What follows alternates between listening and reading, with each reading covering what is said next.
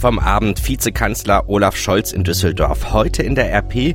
Reuls Polizeigesetz kommt voran und das kommt auf uns zu. Michelle Obama veröffentlicht ihre Memoiren. Es ist Dienstag, der 13. November 2018. Der Rheinische Post Aufwacher. Der Nachrichtenpodcast am Morgen. Mit Daniel Fino, schönen guten Morgen. Auf vielen Nachrichtenwebseiten, auch RP Online, geht es gerade um Jan Böhmermann. Wie er in den falschen Zug gestiegen ist, wie die Bahn extra für ihn hielt und jetzt alle so sagen, what? Ich teile die Aufregung ehrlich gesagt nicht. Deswegen geht es heute Morgen in unserem Nachrichtenpodcast um alles außer Böhmermann. Wir beginnen mit einem Zitat des Tages. Das kommt direkt vom Abend. Wie war es eigentlich, Donald Trump zu empfangen? Es ist genauso, wie man es sich denkt. Worte vom Vizekanzler, Bundesfinanzminister und SPD-Politiker Olaf Scholz auf die Frage von unserem Chefredakteur Michael Bröker. Gestern Abend beim Ständehaustreff in Düsseldorf. An dem Netzwerktreffen haben rund 500 Gäste teilgenommen. Die beiden Volksparteien befinden sich ja nach den verheerenden Wahlschlappen in Bayern und Hessen im Krisenmodus.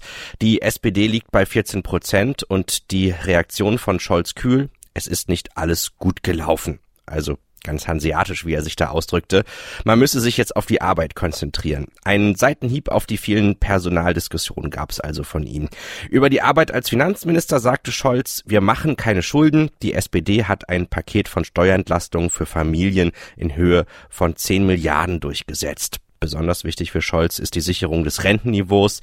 Er sagte dazu Zitat, wir müssen den Menschen, die mit 17 Jahren in das Erwerbsleben eingetreten sind, eine Perspektive bieten, dass sie ein auskömmliches Einkommen haben, wenn sie 50 Jahre später einen Rentenantrag stellen. Ob die Große Koalition noch bis 2021 halte, das wollte er nicht kommentieren. Gestern Abend erreichte uns noch folgende traurige Nachricht.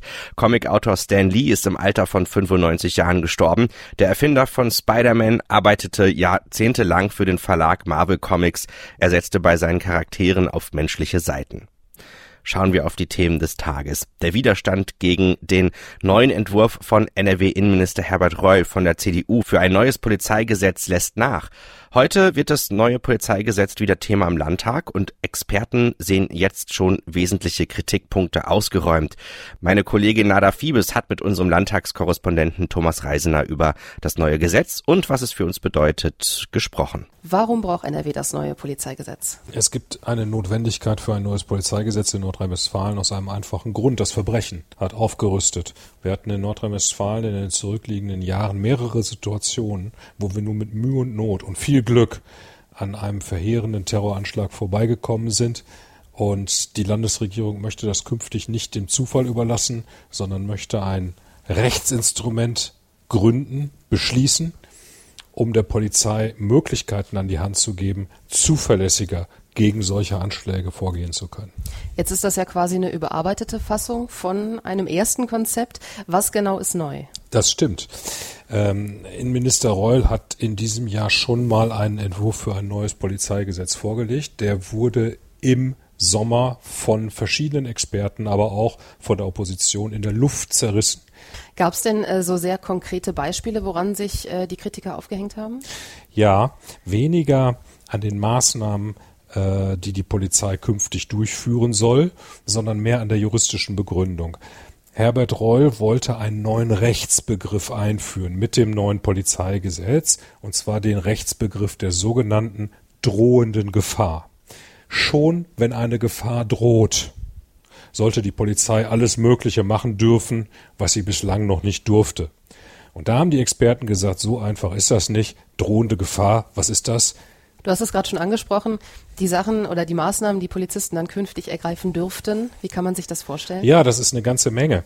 Also zum einen soll die Schleierfahndung in Nordrhein-Westfalen eingeführt werden. Es wird demnächst möglich sein, ähm, auch ohne konkreten Verdacht beispielsweise Fahrzeuge anzuhalten und zu durchsuchen. Die elektronische Fußfessel soll kommen. Äh, die Polizei soll außerdem eine neue Distanzwaffe bekommen, den sogenannten Taser. Und nicht zuletzt soll es äh, wesentlich mehr Möglichkeiten äh, bei der Telekommunikationsüberwachung geben, also die Möglichkeiten der Polizei, äh, Computer auszuspähen, Telefonate abzuhören etc. werden ausgeweitet. Also einiges an Änderungen, was da auf uns zukommt oder auf die Polizei zukommt. Richtig, alles mit dem Ziel, unser Land sicherer zu machen. Solche Sachen sind natürlich heikel, aber auf der anderen Seite haben wir es eben halt auch mit einer gewachsenen Terrorgefahr zu tun, sodass die Polizei in diesem Wettrüsten schon irgendwie mithalten können muss. Deswegen kann ich nachvollziehen, dass man hier bereit ist, die bürgerlichen Freiheiten moderat einzuschränken, wenn man dafür auf der anderen Seite ein erhebliches Plus an Sicherheit bekommt. Danke, Thomas. Gerne. Ein Gespräch von Nada Fiebes und Thomas Reisener. Steht ja auch gerade im Stau. Gestern Morgen gab es auf den Autobahnen in NRW fast 400 Kilometer Stop and Go. Das ist rekordfähig. Aber nichts Neues. Jedes Jahr geht pünktlich zum November nichts mehr auf den Straßen hier in Nordrhein-Westfalen. Und es tut mir leid, es euch sagen zu müssen, Hoffnung auf Änderung brauchen Autofahrer nicht haben, zumindest jetzt im November. Meine Kollegin Phyllis Frieling hat sich mit den Ursachen beschäftigt. Phyllis, warum ist der November für Autofahrer so schlimm? Da kommen einige Faktoren zusammen, die jeweils für ordentlich Stau sorgen. Die Ferien sind vorbei, fürs Rad wird's zu kalt. Auch den öffentlichen Nahverkehr meiden bei schlechtem Wetter mehr Leute. Es wird also tatsächlich wieder voller auf den Straßen. Während der Ferienzeit waren laut Straßen NRW rund 15 Prozent weniger Autos unterwegs. Statistisch gesehen sind die Straßen allerdings im Mai am vollsten. Wie passt das zusammen? Schon, trotzdem kommt es im Herbst zu den langen Staus. Verkehrsforscher haben dafür verschiedene Gründe. Einige Autofahrer sind noch mit Sommerreifen unterwegs. Sie fahren wegen nasser Straßen und Dunkelheit unsicher. Auch beschlagene Autoscheiben tragen dazu bei. Die Lichter anderer Autos wirken größer, die Autos damit näher. Dadurch wird das Abbiegen oft zaghafter. Fällt hingegen der erste Schnee, ist wieder weniger los. Viele Autofahrer meiden dann nämlich glatte Straßen. Was können Pendler jetzt tun?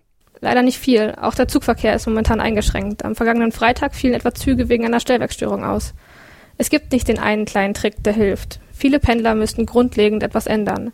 Fahrgemeinschaften wären eine Möglichkeit. Sie würden das Autoaufkommen massiv reduzieren. Eine interessante Idee gibt es in Mönchengladbach. Dort gibt es zwei große Treffpunkte für Pendler. Die fahren gemeinsam zur Arbeit oder nach Hause. Besonders groß ist das Staurisiko zu den Stoßzeiten. Wer den Arbeitsbeginn nach vorn verlegt, kann dieses umgehen. Bis dahin gilt leider aushalten. Auch der November geht vorbei. Ein Bericht von Phyllis Frieling. Schauen wir auf die Themen des Tages. Heute erscheinen die Memoiren von Michelle Obama. Die ehemalige First Lady rechnet darin mit dem amtierenden US-Präsidenten Donald Trump ab. Sie werde Trump niemals verzeihen, weil er öffentlich in Frage gestellt habe, dass ihr Ehemann überhaupt amerikanischer Staatsbürger sei, schreibt sie. Verschiedene US-Medien berichteten schon vorab über die 426 Seiten lange Biografie. Michelle Obama schreibt auch über andere Dinge, wie beispielsweise Eheprobleme und Eheberatung sowie das Thema Fehlgeburten. Tina Eck für die Deutsche Presseagentur in Washington. Macht Michelle Obama den amtierenden Präsidenten für die Spaltung und Gewaltbereitschaft im Land verantwortlich? Ja, sie macht ganz klar Trump und seine kriegerische Rhetorik für äh, mehr Extremismus und mehr Fanatismus im Land verantwortlich. Wachsende Fremdenfeindlichkeit, Antisemitismus und Gewaltbereitschaft, all das geht nach Meinung von Michelle Obama auf Trump zurück. Auch ihre eigene Familie, sagt sie, habe er in Gefahr gebracht mit der Behauptung von wegen ihr Mann sei überhaupt kein amerikanischer Staatsbürger. Wenn da einer kommt mit einem Gewehr und es auf unsere Töchter abgesehen hat, schreibt sie, äh, das sei leider traurige Realität, dass Trump Trump hier im Land sowas anheize. Ja, und was ihr persönliches Leben angeht, was schreibt sie zum Thema Familie, ihre Ehe mit Barack und ihre Mutterrolle?